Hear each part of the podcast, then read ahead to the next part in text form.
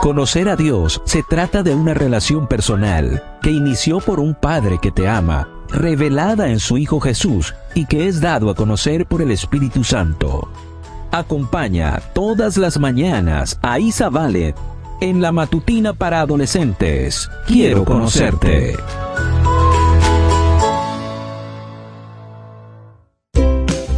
Buen día para todos. Esto es Matutinas con Isa Valen. El título de la matutina de hoy es Lo mejor de cada día. Mateo 6:34 nos dice, No se preocupen por el día de mañana, porque mañana habrá tiempo para preocuparse. Cada día tiene bastante con sus propios problemas. Comencemos. Todos los días suceden cosas buenas y malas. Detente a pensar en tu día de ayer. Si prestas atención, notarás que le damos más importancia a los eventos negativos y terminamos registrando las cosas malas con mayor facilidad en nuestra mente. A menudo, ignoramos lo que es bueno, como si no tuviera valor. Para muchas personas, esperar lo peor se convierte en un hábito.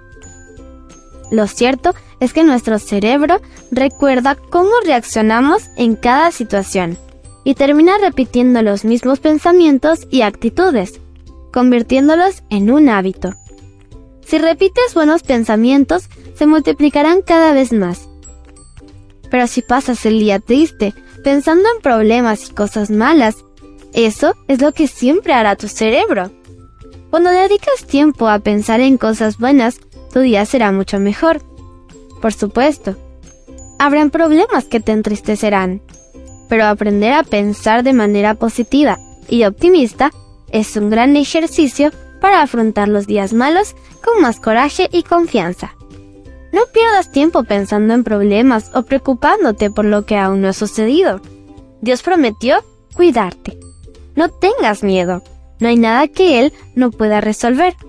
Confía y vive más feliz disfrutando de lo mejor que Dios te da cada día.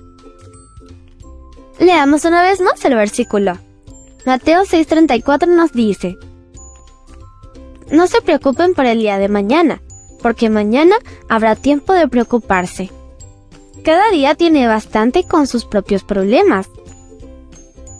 El título de la matutina de hoy fue Lo mejor de cada día. No olvides suscribirte a mi canal, Matutinas con Isa Valen.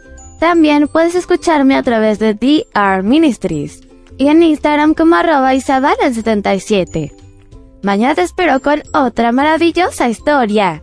Comparte y bendice.